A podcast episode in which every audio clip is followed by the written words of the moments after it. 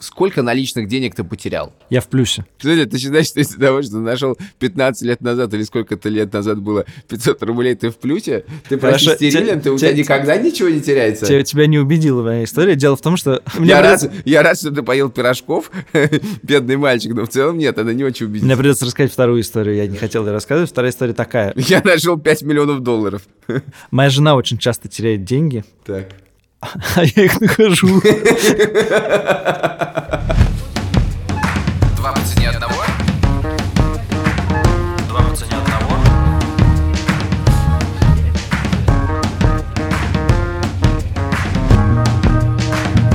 Привет! Это подкаст «Два по цене одного» и его ведущий Саша Поливанов. И я, Илья Красильщик, привет. Слушай, ну сегодня у нас классная тема. Я больше не могу слышать эту фразу про тему. Нормальная у нас тема. Какая у нас тема? Хорошая, рабочая, хорошая, рабочая, рабочая. Умрет ли наличность? Умрет? Нет. Поговорили? Нет. Хорошо, у тебя сколько денег Нет. в кармане, скажи мне? У меня 6 евро. У меня 4 евро. Мне кажется, наличность умирает, потому что на карточке все-таки, я хочу сказать, у меня сильно больше денег. Да, но боюсь, что без этих 6 или 4 евро твоя жизнь была бы существенно хуже. Поэтому наличные не могут умереть просто как хороший сервис. Так, ну хорошо, ты в этом подкасте отвечал за теоретическую часть, сразу скажем. А я... Отвечал, в смысле, она закончилась, ты считаешь? Нет, а- отвечал в рамках подготовки. Поэтому давай, В расскажи, рамках пожалуйста, закона. что происходит с наличными. Потому что в, моей голове есть ощущение, что это как, знаешь, как музыка на CD. Оно, конечно, может существовать, но непонятно зачем и скоро умрет. Хорошая аналогия с CD, но неверная. Я сразу хотел тебе предложить Why аналогию, I'm с, not surprised. аналогию с пластинками, но она тоже неверная. Наличные живее и пластинок, и, э, и CD, и всего чего угодно. Значит, смотри. Во-первых, судя по тому, что я прочитал, и судя по... Я, в принципе, убежден в том, что это правда, с наличными история застопорилась. С 80-х годов, с бурного развития карточек, все обещали э, наличности какую-то скорую смерть. Прошло уже около 30 лет или даже больше. И наличные не только не умирают, но и в абсолютном большинстве стран объем наличности в обращении растет. Он растет в Америке, он растет в Евросоюзе, он растет в России. Купюр становится больше. Их А что он растет, кстати? Денег печатают, что ли, много? деньги печатают, конечно. Ну, инфляция и, и, ну, Или, может, людей становится больше? и, и людей, и вообще нужны деньги. И экономика растет. А объем, он растет в объемах или в раби- а, растет в долях относительно всех всего? Нет, нет, конечно, не в долях относительно, относительно электронных платежей. Страны, которых наличность сокращается довольно существенно, их можно пересчитать по пальцам, там, я не знаю, одной руки, наверное. Это в основном Скандинавия, и я точно не смотрел статистику по балтийским странам, но, в принципе, балтийские страны тоже на передовой вот этого, значит, умирания наличности. И даже в странах типа Швеции, Швеция флагман, отказа от наличности, есть правительственная программа, которая предполагает полный отказ от наличности в какой-то момент. А, В общем, в Швеции есть существенные движения против этого. Чем оно объясняется? Там есть много разных факторов. В Швеции оно в значительной степени объясняется таким фактором. Пожилым людям тяжело без наличности. Им тяжело общаться с сервисами. Не все они чувствуют себя подкованными и уверенными, когда они пользуются электронными сервисами. Кроме них, есть еще некоторые категории населения, которым это тоже тяжело делается. Например, уличный музыкант. Ты до сих пор не можешь заплатить уличному музыканту картой. Есть перекинуть на телефон 100 рублей ему, но, в принципе, это какая-то маргинальная штука. Человек, который, значит, заработал себе на кофе с помощью игры на гитаре, приходит в магазин, а ему говорят, здесь кэш не принимают. И это, в общем, Погоди, это, конечно, проблема, но не уверен, что уличные музыканты являются главным препятствием для развития электронных платежей в мире. скажем шире, бедные слои населения, у них возникают существенные проблемы с, с электронными платежами, с легальностью средств, и мы их еще больше маргинализуем тем, что говорим, типа, карточку, карточку, карточку, только карточку, только карточку. Подожди, но мо- это может быть поколенческая проблема. Это и поколенческая, и, как сказать, социальная проблема. Мы исключаем из товарооборота или там денежного оборота некоторые самые бедные слои населения, а это, в принципе, в Швеции не очень поощряется. Ну, во-первых, мы, возможно, в переходном периоде. Я понимаю, там, почему мой дедушка не... моему дедушке будет сложно пользоваться карточкой, потому что он не понимает, как... уст- Ну, он, он- у меня дедушка, ему почти 90 лет, он умеет пользоваться скайпом, фейсбуком и так далее, но тем не менее я понимаю, что ему будет сложно освоить, не знаю, все, все электронные сервисы, где нужно платить карточками. Это мне понятно. Я понимаю историю про музыкантов, но не кажется ли тебе, что во многом ограничителем для этого всего является то, что с электронных платежей, как правило, особенно в скандинавских странах, будут с тебя взимать все налоги, скорее всего. Это будет чистая штука. А, очень, а мы отсекаем очень часто не бедные слои населения, а слои населения, которые не всегда, ну, как, которые пользуются некоторым черным рынком чего-либо. Да, и поэтому вообще черный рынок не надо уничтожать, потому что очень многим людям будет хуже. Его нужно как-то последовательно сокращать. Это первое. Второе, Но это, э, может, и второе происходит. вопрос не налогов, а сборов и комиссий банков, которые довольно существенны, особенно в скандинавских странах. И для людей, которые пользуются наличностью, нет стимула переходить на, э, на банковские карты, которые все время тебе комиссию, значит, э, норовят всучить. И какие-то примеры вот в шведской прессе я недавно прочитал, а э, пожилые люди жаловались о том, что они не умеют пользоваться электронным платежом, они просят кого-то, и дальше, чтобы перевести э, ему деньги, там нужно какую-то комиссию заплатить, типа 75 крон, ну, там типа это 5, 6, 7 евро.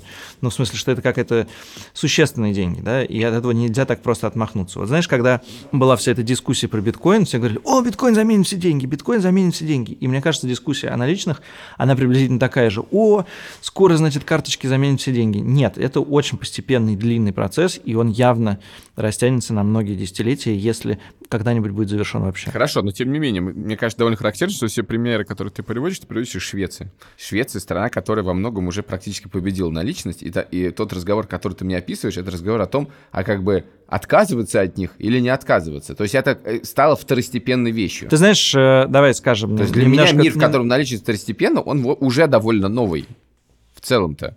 10 лет назад был не так. В Швеции смешная история. Действительно, э, электронные платежи выросли за 10 лет типа в 10 раз. Количество купюр в обращении существенно сократилось.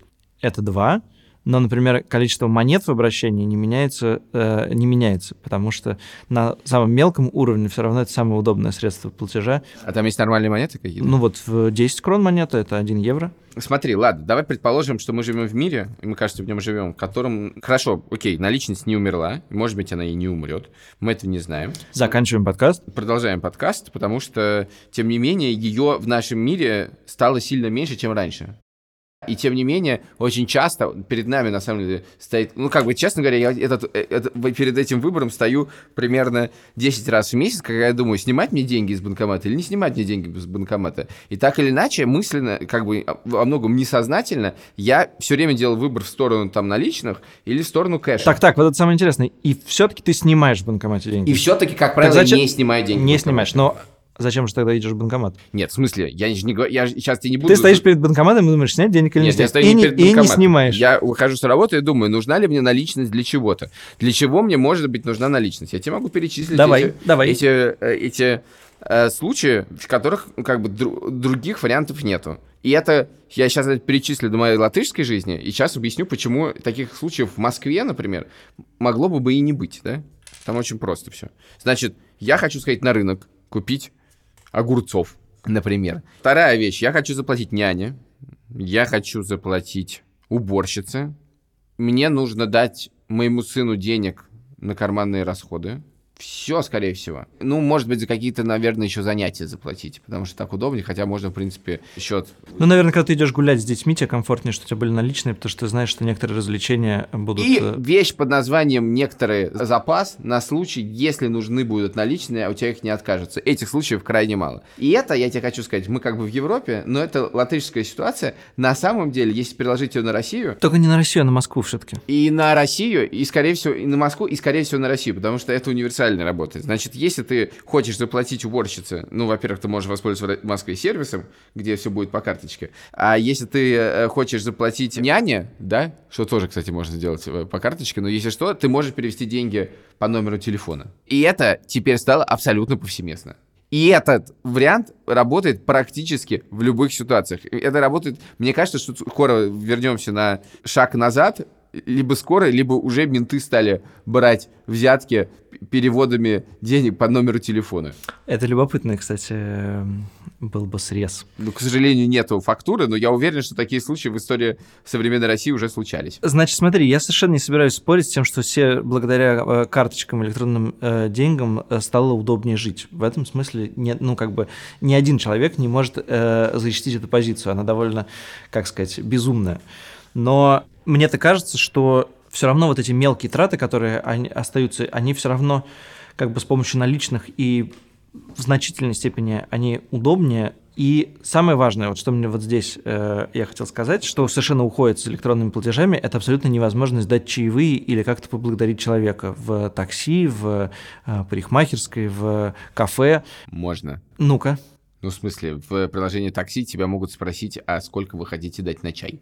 Ну, в каком-то есть, а в каком-то нет, например. А в, э, в, во э, многих странах ты можешь вписать в счет, сколько ты хочешь заплатить чаевых, это будет снято с твоей карточки. Да, Просто э, это, да, им, не, я много не, раз этим пользовался, и это не, это не до конца работает. И это не ощущение благодарности человеку. У меня абсолютное ощущение благодарности человеку, когда я рассчитал эти 10%, а если в Америке, то рассчитал эти чертовы 25%, у меня такое ощущение благодарности человеку, честно говоря, вообще не имею никаких проблем с этим. Ну да, мы уже говорили, что ты чаевые воспринимаешь совершенно по-другому, просто как налог. Чем он и является, по сути. Ты просто неблагодарный человек. Хорошо. Значит, смотри, за сервисы, которые ты говоришь и которые действительно удобны, мы расплачиваемся абсолютной потерей анонимности, потому что все твои транзакции, они записаны в каком-то э, в каком-то месте, и ты говоришь о том, что да, они могут быть анонимными, они, значит, э, к ней есть доступ, есть банковская тайна. Мы в последнее время довольно много примеров в новостях видели, как банковская тайна превращается в пшик, и как вообще-то э, спецслужбы получают доступ ко всем твоим документам финансовым, и как легко, например, в случае с Россией и делами по экстремизму, когда тебя э, вносят в какой-то список, и дальше ты не можешь, например, пользоваться карточками, потому что все твои карточки заблокировали. Это вообще-то ужасный мир. И если у тебя, если представить, что существует такой список через 20 лет, а наличных уже нет, то человек остается просто без средств к возможности существования. Нет, но тут, конечно, нечем мне возразить. То есть мне, конечно, есть что возразить, потому что в некотором роде, если мы говорим о каких-то свободных, правильно функционирующих государствах, прозрачность финансовой системы, в том числе личной финансовой системы, мне кажется, вещью важной, потому что это влияет, я уверен, на, там, на проценты по кредитам, которые ты берешь. Это в результате, если люди понимают, как... Ну, то есть, чем больше про тебя знают, тем больше собирается налогов и так далее, так далее, так далее. Это хорошо. Но я могу очень долго рассуждать про это в идеальной ситуации. Но поскольку живем мы не в идеальной ситуации, очень многие государства живут не в идеальной ситуации, то, конечно, вот это полное, вот еще, ну, как бы это не, не только вопрос денег, но на самом деле вопрос всего полное убийство какой-либо приватности. Действительно, если какой-то момент мы окажемся в мире, где наличных не существует, но тут как раз криптовалюта и начинает свой путь к победе. И заканчивает. Нет, э, криптовалюта должна сначала стать удобной и не расти на, э, на 100% в месяц и не падать на 200% ну, я, я, я за полгода. Э, Переформулируй. Переформулируй. Мне кажется, что есть какие-то базовые законы функционирования общества, да, и запрос на приватность есть у малого процента населения всегда. Это мало кого реально волнует. Но кого-то это действительно волнует. И если это кого-то волнует, то даже в мире цифровых платежей возникнет удобный способ делать это незаметно от государства. Малый процент людей, которых это волнует, это полиция. Вот их действительно волнует.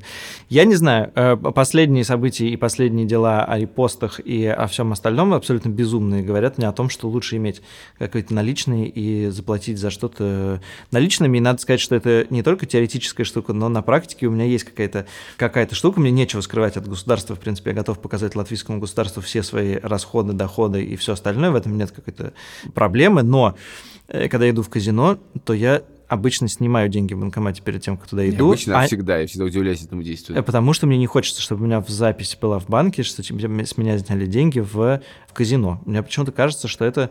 Ну, короче, мне не хочется иметь таких записей э, даже, э, даже, даже как бы в локальном Слушай, своем интернет-банке. Ровно обратное ощущение. У меня ощущение, что я пришел в казино, и то, что я могу заплатить там карточкой, настолько легализует этот процесс, настолько делают... Ну, в смысле, я же не иду в, в, в, на автоматах каждый день играть, да? Я там раз в два месяца поиграю там в покер, что, в принципе, приятное занятие. И для меня это, наоборот, ощущение, что вот, так, вот это как бы нормально, так можно. Не знаю, последний раз э, сейчас у меня сломался телефон, и в нем э, находится доступ к интернет-банку, поэтому я на него потерял некоторую возможность им пользоваться на пару недель. И я в банкомате снял, значит, довольно существенную сумму и переложил их тут же в этом же банкомате на карточку жены. Совершил две операции, которые, о которых узнал банк. Значит, с, одной, с одного счета снято, с другой, то, с другой. Я думаю, блин, а вот не пришлет ли банк какой-нибудь, э, нет ли какого-нибудь нового закона, ужесточающего какое-нибудь отмы, антиотмывочное законодательство, и не пришлет ли он мне за это какой-нибудь клейм или не, не потребует объяснить мне, что я сделал со своими деньгами. А дело в том, что это мои деньги. Что хочу, я с ними то и делаю. И вот это вот, когда у тебя по- появился банк в качестве посредника, про который ты думаешь, как бы, а что банк о тебе подумает, а не пошлет ли он как бы это, это какую-нибудь налоговую и так далее.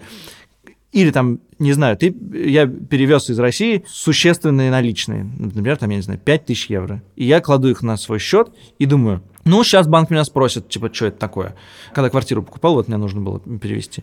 Это вообще-то, как сказать, очень влезание в мою личную жизнь. Это мои деньги. Я не обязан отчитываться перед банком за то, откуда я их, их получил. Ну, вообще-то обязан. Обязан с, с точки зрения чего? С точки зрения законодательства государство должно знать, откуда у тебя деньги взялись и уплачены за них налоги. Почему оно должно знать-то? Не, не... Потому что все это построено на налоговой системе. Налоговая система, в принципе, в любом государстве устроена таким образом во всем мире, что с любой полученной де- денежки чу кусочек отдай государству, в котором ты живешь. Ну, в общем... Э... Так, ну, извините, так это устроено. Переход на безналичность это как бы существенное влезание государства в мою личную жизнь, чего мне не хотелось бы. Это, безусловно, влезание в твою личную жизнь, оно э, с точки зрения законов абсолютно понятное, с точки зрения твоего дискомфорта тоже абсолютно понятно. Это хорошо. Вернемся на более практический уровень, да? На более практический уровень. Мне сложно сейчас вернуться на более да, практический уровень. Я завелся. в облаках и хочешь обсудить э, неправильность устройства государства, как они лезут в твою жизнь. Привет, дорогой друг-либертарианец. Но Скажи мне, пожалуйста, считал ли ты когда-нибудь, сколько денег выпало у тебя за твою жизнь из карманов, было потеряно в каких-нибудь книгах? Ну, в общем, сколько наличных денег ты потерял? Я в плюсе. Кажется, ты был готов к этому вопросу. Я больше никогда не буду согласовывать с тобой план, план нашего подкаста. Так нечестно. Однажды я шел на курсы в РГГУ и нашел 500 рублей. Это было, это был мой недельный... Не, на неделю мне родители давали 500 рублей, а я их тратил типа во вторник, а может быть в понедельник. Так. А когда я шел на курсы, была среда. И я получил таким образом какое-то невероятное количество денег, свой еженедельный заработок. И сколько там пирожков купил, это было классно. Подожди, это вся, это вся история? Нет, нет, ну в смысле, что я... Подожди, ты считаешь, что из-за того, что нашел 15 лет назад или сколько-то лет назад было 500 рублей, ты в плюсе? Ты почти стерилен, ты, у тебя никогда ничего не теряется? Тебя, тебя не убедила моя история. Дело в том, что... Я, рад, я рад, что ты поел пирожков, бедный мальчик, но в целом нет, она не очень убедительна. Мне придется рассказать вторую историю, я не хотел ее рассказывать. Вторая история такая. Я нашел 5 миллионов долларов. Моя жена очень часто теряет деньги. Так. А я их нахожу.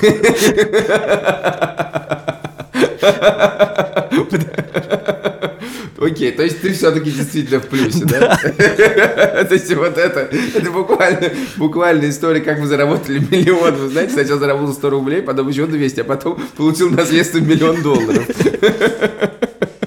Короче, хорошо. Но, видимо, но, видимо, я очень рад за тебя. Но, видимо, ты в минусе. Я, не, я уверен, что я в минусе. Это, конечно, невозможно посчитать. Нет, я, я, я помню... Но вот в книжке я никогда деньги не Я помню, не как однажды я... Это была самая главная моя находка, был 20 евро в голландском такси, когда я копил деньги на электрогитару. Это очень важно. Это было типа 10% стоимости электрогитары. Уже тогда были евро? Ну, это был типа 2000 первый или 2002 год, да. А, то есть только начинались евро. Только начинались евро. Наверное, они были новенькие. Я не знаю, короче, это было 20 евро.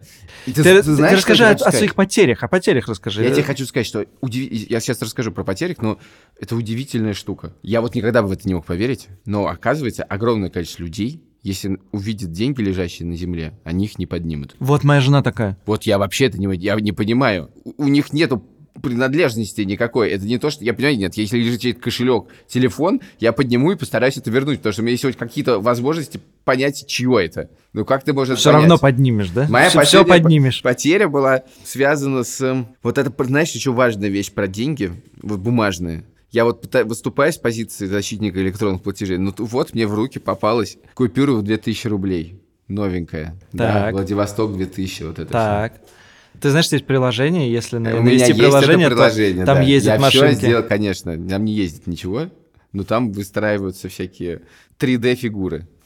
Движений не происходит. Неважно, история не про это. Она, в принципе, я считаю, что она не очень красивая, но все равно она красивая. В смысле, если сравнивать с разными мировыми деньгами, это не супер красивая купюра, но все равно. 2000 рублей, синенькая такая. М-м-м. Короче говоря, решил, я не буду ее тратить, я буду просто... Ну, то есть я ее потрачу, конечно. Не то, что коллекционирую купюру 2000 рублей в стране, где много купюр 2000 рублей, это странно было бы. В результате я потерял. Неделю не тратил и потерял. Ну ты просто все теряешь. Это проблема не наличных и Хорошо, безналичных я так- денег. Ты и кошелек теряешь, и телефон теряешь. Те- те- Кошелек я никогда не теряю, телефон, это, ну, ни- никогда, редко довольно. Телефон я никогда практически не теряю. Карточки ты теряешь довольно часто. Карточки я теряю, никогда это ни к чему не приводило. Но... Вот, давай подожди, стой, давай поговорим об этом. Да, карточку потерять безопасно. Ты вроде как э, защищен пин-кодом и всем остальным. И даже если ты потерял карточку, ты, ты особенно не паришься. Я поэтому вот кошелек свой спокойно оставляю, ну, ну, как бы, не, не, не думаю, ой, ой, кошелек, кошелек, потому что там, скорее всего, нет денег, а карточками воспользоваться никто не сможет. А денег на них нет. Это другая проблема. Но я знаю довольно много э, наших и коллег, и друзей, которые умудрялись потерять карточку кредитную, и потом люди как-то очень быстро с, них, с нее списывали какие-то платежи, и банк вставал не на, стор- не, не на твою сторону, а на сторону как бы грабителей и говорил, что тебе нужно выплатить долг по кредитной карте. Ну, он, ставил, ст- скажем, вставал на свою сторону. Я не назвал бы это сторону грабителей, да, но не то, что ты должен их ну, он не шел навстречу клиенту. Да, он не шел на встречу клиенту. Обычно, я, так- я так понимаю, так бывает. Это, конечно, важный аргумент. Знаю такие истории, конечно, в основном про кредитки, когда я не знаю, знаю прямо адскую историю, не буду там называть имена, про своего э, знакомого, приятеля, который как бы сел в такси, дальше ничего не помнит. Ну, знаешь, такие классические истории. Сел в такси, дальше тебе с тобой что-то сделали, ты проснулся, очнулся в 6 утра в друг- в каком- на окраине Москвы, условно. Ну ничего, бывает история, когда не просто тебя сняли все деньги или какой-то весь кредитный лимит выбрали, а бывает история, когда на твое имя еще быстро открыли кредитные карты и сняли с них новые кредиты. Вот так может быть. Потому что новые се- сервисы в банковских такие удобные, что ты можешь это сделать очень быстро прямо в, прямо в приложении иногда. И банк опять же ставит сторону, стор- на сторону себя и говорит, плати мне деньги. Это, конечно, полный ад. Ну да, и в То этом, есть, в, бы, в этом смысле лучше, лучше немножко 10, терять, 10 да, раз да. потерять кошелек, там, я не знаю, с Да. тремя тысячами рублей, чем один раз потерять Лучше, карту. скажем так, лучше распределенные потери в течение всей жизни, чем разовые потери полумиллиона рублей, наверное, да. То Это, в этом смысле мне сложно с тобой поспорить, конечно. Мне кажется, что здесь очевидная штука, что когда так- таких вещей станет много, то опять придет государство и начнет закрывать эти сервисы. В смысле, начнет делать так, чтобы кредит стал выбирать сложнее или что-то такое. Э, В этом смысле государство должно вы- выполнять свои защитные функции, и оно сделает эти сервисы менее удобными. Государства бывают разные. Давай говорить про российское государство. По моему опыту, когда государство куда-нибудь приходит, становится сильно, сильно менее удобно. Все. Сильно менее удобно. Да, Я тебе говорю, ты да. хвалишь просто очень много сервисов, которые нам доступны с помощью карт, и это действительно сервисов нам стало много доступным.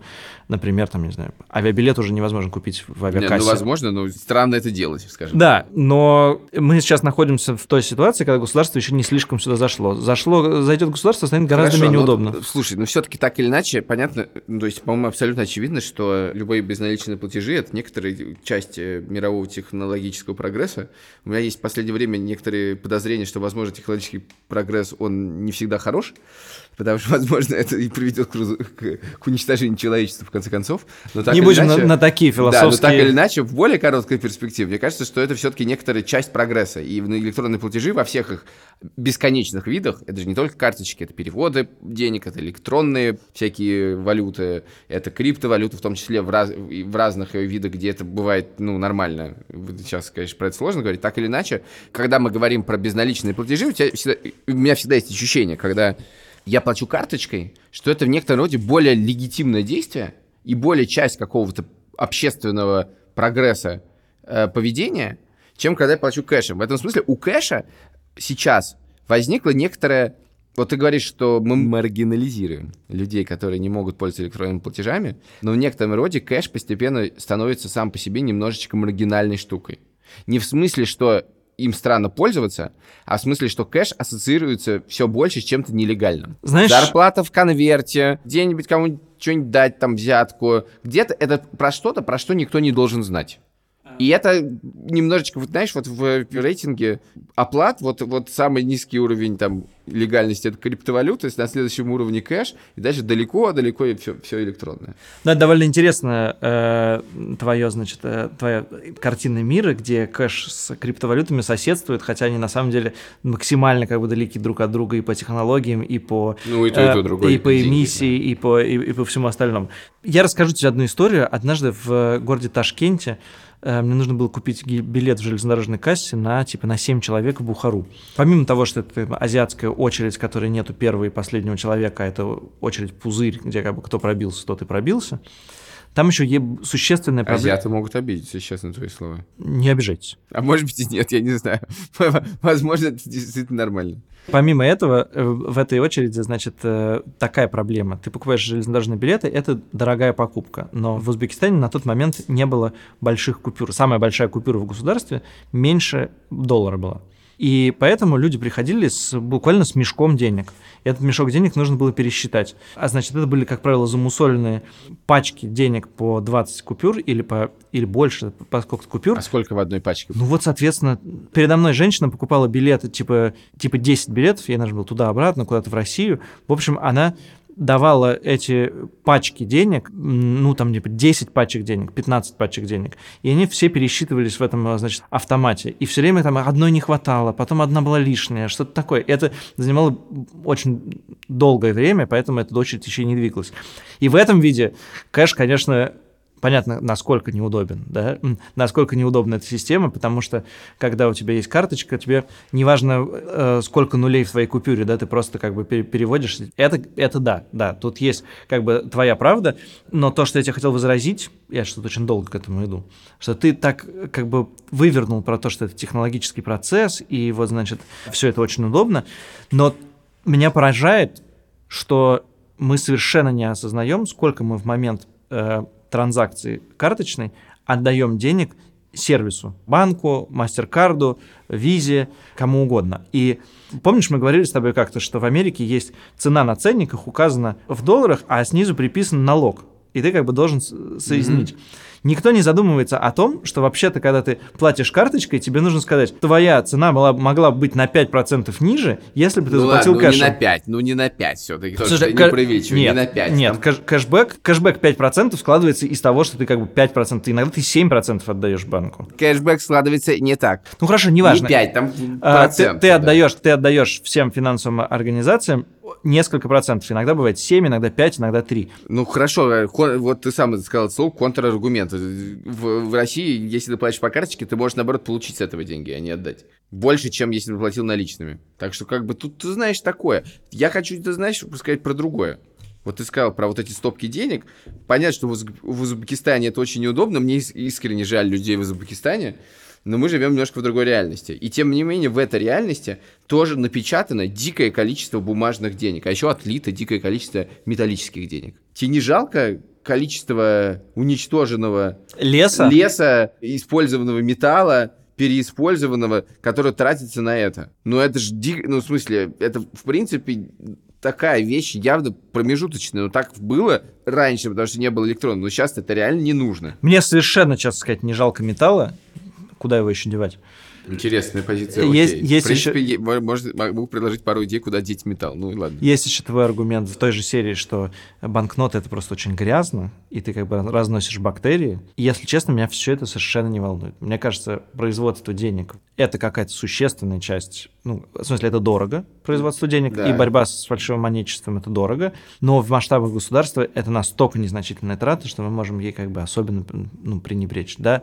Э, тем более, что... А как же Венесуэла, когда не, которая не могла недавно расплатиться за напечатанные купюры? Ну, ты, ты знаешь, если... Это я... к, к Узбекистану. Если ты будешь приводить пример Венесуэлу, то, боюсь... Деньги не нужны. Да, да, окей, согласен. Все равно большие траты, мне кажется, уже все перешли в...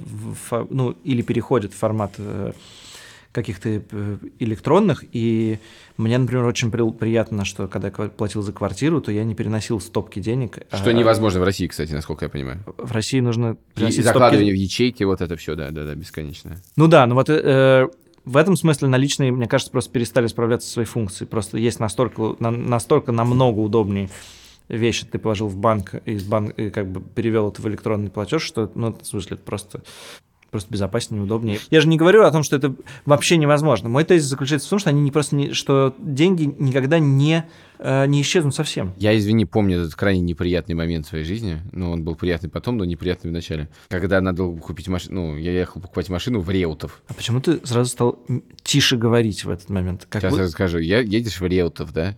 В принципе, там надо говорить, надо говорить тихо, да? Да, значит, едешь в Реутов. Реутов — это Москва. Короче, я ехал в Реутов.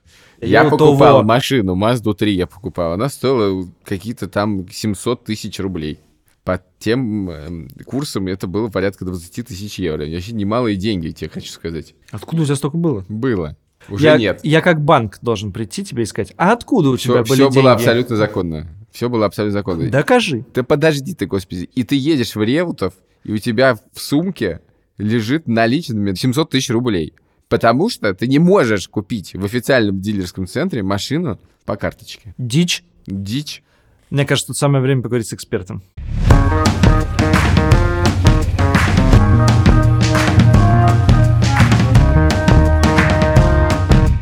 Пришло время для нашей партнерской рубрики поговорить с экспертом, который знает про все это больше нас. У нас сегодня в гостях Михаил Федосеев, директор по развитию цифровых платежей MasterCard. Михаил, здравствуйте. А, Здравствуйте. Ну, расскажите нам, насколько, когда и возможно ли цифровые платежи полностью заменят наличные, или это все-таки невозможно? Ну, почему же невозможно? А, Мы, в принципе, смотрим на примеры в разных странах. Да? Например, есть яркий пример а, скандинавских стран, Швеции либо Норвегии, где на долю безналичных платежей приходится порядка 97-98%, да, и только всего лишь 2-3% приходится на наличные. Причем при этом а, наличные все равно в какой-то степени немножко остаются, но они как бы больше, наверное, для туристов, которые приезжают, или тех, где, в принципе, цифровые платежи не сильно развиты, люди берут с собой наличные. При этом при всем Россия на самом деле достаточно быстро движется вперед, и если там 10 лет назад мы говорили о том, что доля безналичных платежей там составляла в районе 10-12%, то сейчас по последним данным Центрального банка это уже больше 50%, и темпы роста действительно одни из самых высоких в мире. Поэтому э, говорить о том, что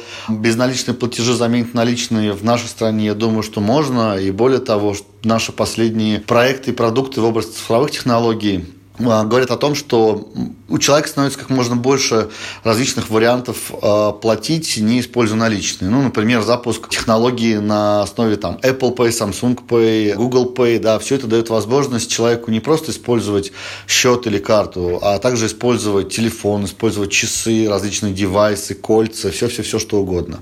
В принципе, сейчас в современном мире любой предмет может стать платежным, и неважно, начиная от одежды заканчивая холодильником, который сам себе в магазине заказывает еду. Есть мнение, что люди, которые используют наличные, тратят на это гораздо больше из-за того, что наличные теряются, выпадают из кармана, да, но вот то, что вы назвали, всякие новые технологии тоже требуют, тоже какие-то комиссии берут себе банки и операторы платежных систем. Вы как думаете э, сами, как люди больше теряют денег на комиссиях или вот на недостатках наличности? Ну, смотрите, новые виды платежей, про которые я уже упоминал, э, там нет дополнительных комиссий. Это то же самое, что вы оплачиваете с карты и прочего, да, то есть э, технологии платежные, они не призваны, чтобы сделать процесс более дорогим, да, то есть он остается на том же уровне. Здесь очень не так просто ответить на этот вопрос, потому что здесь, наверное, нужно смотреть не на конкретного человека в целом, да, который оперирует наличными, безналичными, а, наверное, на уровень государства или на уровень региона, потому что обслуживание наличных денег из-за того, что вот вы сказали, там, они теряются, они рвутся или еще что-то, обходится в государство достаточно серьезные деньги. Например, в среднем в Европе э, примерно 3% денежной массы – это и есть стоимость обслуживания наличных. Да? У безналичных платежей угу. такой стоимости абсолютно нету. Привыкли посылать деньги с карты на карту. У MasterCard этот продукт называется MasterCard Money Send. То есть, соответственно, для человека уже достаточно легко зайти в свой интернет-банк или на сайт куда-то или где-то еще воспользоваться да, и перевести деньги другому человеку. Сейчас это все происходит в режиме онлайн. Не нужно ждать ни день, ни два, ни сколько, ни час. Да? Обычно это происходит в среднем в течение 15-20 секунд пересылка денег. И когда мы говорим про объемы и про темпы роста, на самом деле они действительно ну, весьма весомые. Если мы посмотрим на открытую статистику от того же Центрального банка, это, в принципе, информация есть там на сайте, ничего в ней секретного нет, то за последние несколько кварталов объем денежных средств, которые люди перевели друг другу, он уже превысил объем средств, где люди купили что-то в, в рамках безналичного расчета. То есть, когда мы говорим, что люди снимают деньги и платят в магазинах, на самом деле они делают три вещи. Они переводят деньги, снимают наличные, тратят в магазинах. И вот если посмотреть э, в точки, с точки зрения объемов, что на месте номер один, это пока чуть-чуть еще наличные с небольшим превышением, потом идут переводы, только потом идет оплата с помощью безналичных платежей. Поэтому э, темп просто переводов, э, как вы говорите, разных кейсов, когда люди скидываются, платят за что-то, да, он действительно очень высокий. И поэтому мы, как MasterCard, используем много разных инструментов и проектов для того, чтобы помогать людям это делать проще. Расскажите, как как раз про сервис, который вы сделали вместе с ВКонтакте. Да, на самом деле это тоже один из э, примеров, когда, когда люди действительно пользуются сервисами денежными, не думая об этом. Да? То есть, если раньше, что воспользоваться денежным переводом, у человека обычно в голове было возьму паспорт, пойду в банк, либо зайду куда-то в свой интернет-банк, ну, либо что-то, какое-то действие сделать, да, там, от, отлично от того, что он делает в ежедневной жизни. Отдельное, да. Да, а угу. здесь мы пытаемся скооперироваться с нашими партнерами, да, с теми, где люди проводят наибольшее количество своего времени. Э, неважно, это там на работе или там в соцсети или еще где-то. Поэтому наш проект ВКонтакте – это такой действительно интересный пример, когда человеку для того, чтобы воспользоваться финансовыми сервисами, не надо никуда идти. Да? Он использует свои привычные интерфейсы, он использует свои привычные какое-то времяпрепровождение, и там может привести деньги. Работает это очень просто.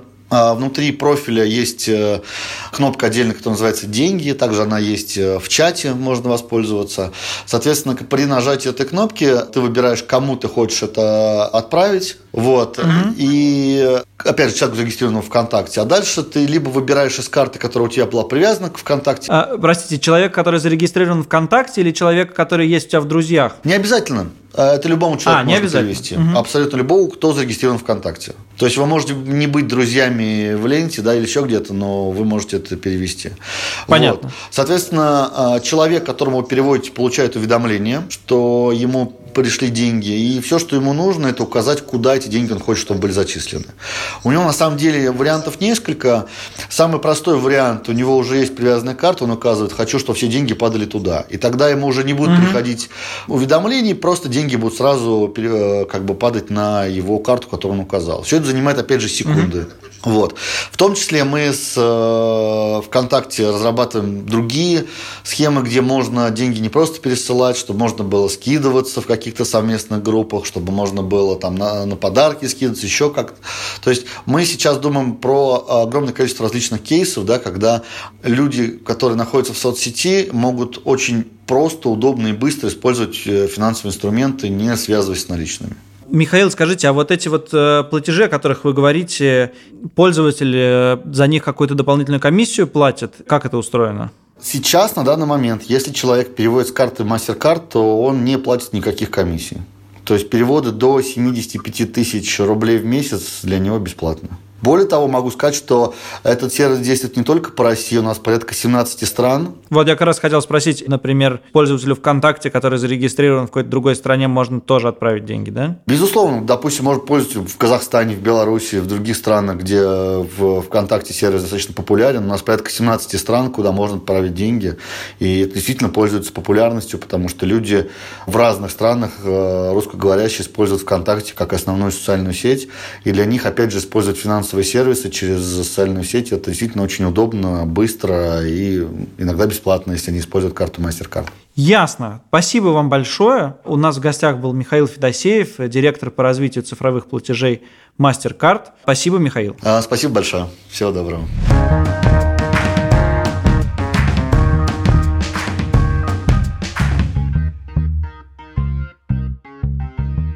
Ну что, Илья, нам остается подвести какие-то итоги после этого. Давай переубедил, ли, пере, пере, переубедил ли я тебя хоть немножко о Нет. том, э, что наличность не умрет в ближайшие десятилетия? А, так я и не думал, тоже тебя расстроить, я не думал, что она умрет в ближайшие десятилетия. Я думаю, что действительно останется так, подожди, очень мало. подожди, а давай, в чем я тебя переубеждал? Ты меня переубеждал в том, что, в принципе, личность является Подожди, это ужасный честный прием. Почему я должен объяснять тебе, чем ты меня переубеждал? Ну, не, на самом деле я понимаю, в чем. В том, что наличность явля... является проблемой. Вот в чем ты меня переубеждал. Скажем, для меня главный вопрос... Я, давай вот так вот поставлю вопрос. Который действительно вот реальный. Вот, вот чтобы не играть в игры, давай вот реально. Наличность — это что-то, что постепенно исчезнет? Или наш мир будет создать всегда частично из электронных денег, и частично из наличных. Потому что на самом деле, мне кажется, идея, что электронный вообще интернет и все, что связано с интернетом и с коммуникациями, э, так или иначе заменяет все, мне кажется, что это далеко не всегда так. То есть, скорее всего, мир в конце концов устаканится на уровне, когда есть и то, и другое, и одного гораздо больше, но другое тоже зачем-то нужно. И в этом смысле нет ничего страшного. Другое дело, что мир, в котором наличность уже... Наличность умерла. На самом деле, я хочу сказать, наличность умерла. Она не умерла не в том смысле, что ее больше нету, но в том виде, в котором мы привыкли ее понимать, ее больше нету. Она не, не играет, на самом деле, той роли, которую она играла еще совсем недавно. Ты действительно, и во моей жизни это много раз случалось, ты можешь приехать в какую-нибудь страну, пробыть там несколько дней и ни разу не увидеть ни единой купюры. То же самое в Стокгольм ты приедешь, в Германии это практически невозможно, в Берлине, а много где это возможно. Можно приехать, на самом деле, даже в Москву и практически не видеть наличных денег умерла практически наличность. Скоро, мне кажется, умрет эта ужасно неприятная вещь под названием слово «сдача», когда все пытаются понять, есть ли у них и пересчитывают это ручными Видимо, ты считаешь, что и обменники с валютой тоже исчезнут? Потому что не надо быть ни на что же Обменники валю, с валютой не исчезнут в России никогда, пока у нас так прыгает курс. Но в целом обменники с валютой, если ты э, посмотришь, в других странах занимает гораздо меньше площади э, в, городах, чем в России. Ты, как всегда, очень много сказал, и я не знаю, к чему как бы прицепиться в, в, твоей речи, потому что много из этого вызывает у меня вопросы. Постараюсь это коротко это сделать по пунктам. Первое. В нашем мире наличность не исчезнет. В нашем смысле, пока мы с тобой живем я абсолютно в этом убежден. Мы с тобой будем жить с купюрами, монетками и всем остальным. И э, как, э, значит, э, классические какие-то дедушки рассказывать внукам о том, как мы всем этим платили. Второе. Мне кажется, что как раз история про то, что шведский опыт не экстраполируется дальше по, по планете и завяз в самой Швеции свидетельствует о том, что у нас довольно много с этим проблем, и это очень постепенная штука. Да, если бы это было настолько удобно, настолько классно и настолько всепоглощающе, мир бы уже давно перешел на, на электронные платежи. Это вообще-то легко сделать. Да? Э, не, нет еще одной страны, которая сказала, все, мы запрещаем наличность, она такая вредная. Не, и никто не собирается пока этого делать, кроме шведов, где тоже есть как бы на этот счет разные мнения. Наконец, мне кажется очень существенным аргумент про приватность в современном мире, он играет все большую роль. Мы это как, Согласен. как не, не, осознаем, не осознаем это до конца, но очевидным образом, что в ближайшие там, десятилетия мы только о приватности, грубо говоря, и будем говорить э, в мире, в смысле, самая, одна из самых важных проблем в мире, которую предстоит решить. Сервисы настолько удобные, что мы стали жертвовать приватностью ради, ради удобства. Ради да. удобства. Очевидно, пойдет другая волна, и кэш вылезет, э, вылезет. И, наконец, мне кажется, что с точки зрения государств, с точки зрения особенно маленьких государств, когда ты лишаешься кэша, когда ты лишаешься возможности имитировать наличные, то ты э, лишаешься части своей независимости, потому что все, что идет через э, разные сервисы, как, как правило, а, они глобальные, да, и мы, конечно, ну, там, я выступаю за всякую, всякого рода глобализацию, и это классно, но страны просто на это не пойдут, в, э, потому что они теряют часть своей независимости. Знаешь, я однажды был в Нью-Йорке в кафе, Прихожу в кафе, заказываю себе кофе. Хочу заплатить долларами. Они говорят, вы знаете, мы не принимаем наличность. Это было, честно говоря, довольно неприятно.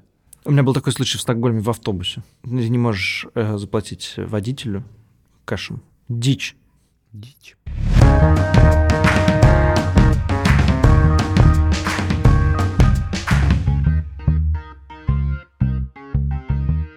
Слушай, дружок, Скажи мне, пожалуйста, как в твоей концепции отложить до зарплаты полторы тысячи евро к 1 октября соотносится с тем, что ты хочешь одолжить мне 500 евро? Дело в том, что ты поставил условия про, про зарплаты все это делать. Так. А я сейчас еду в, в небольшое путешествие, люди называют это левак. Где нужно... Сообщил нам заместитель главного редактора издания «Медузы», издателю «Медузы». Так. Э, где нужно сначала самому заплатить за билеты и гостиницу, а потом тебе это вернут с, э, с, с добавкой. А ли это тебе это к 1 октября, скажи мне? Вот этот вопрос мучает умы в семействе Поливановых всех. Короче, судя по тому, что ты планируешь сделать, скоро этот вопрос будет мучить всех в семействе Красильщиков Крангаузов также. Приятно, что я так распространяю свое, свое влияние. Спасибо. Пишите нам на адрес подкаст собака meduza.io рассказывайте, умрет ли наличность, рассказывайте, умерла ли наличность в вашем кошельке, и, конечно, рассказывайте о том, что она не умерла, и то, что вы всегда, например, носите с собой какой-нибудь НЗ-сумму в наличных и так далее. Не знаю, э, пишите нам о всем, э, чем угодно, ставьте нам оценки. Мы читаем все письма, но не на все отвечаем. Э, простите. О, слушай, слушай. По поводу не на все отвечаем. Получили мы отзыв в приложении Apple Podcasts он был крайне доброжелательный. Но вопрос стоял так. Вы же, как издание «Медуза», вы же против сексизма. Почему у вас подкаст «За жизнь» ведут только девушки, а подкаст про деньги ведут только мальчики. Получается, что как бы мужчины в семье ответственны за деньги, а женщины вот это просто типа, поболтать. Я хотел ответить на этот вопрос, я могу сделать только в подкасте. Дело в том, что из нашего подкаста напрямую следует, мне кажется, что мужчина не ответственен за деньги прям совершенно.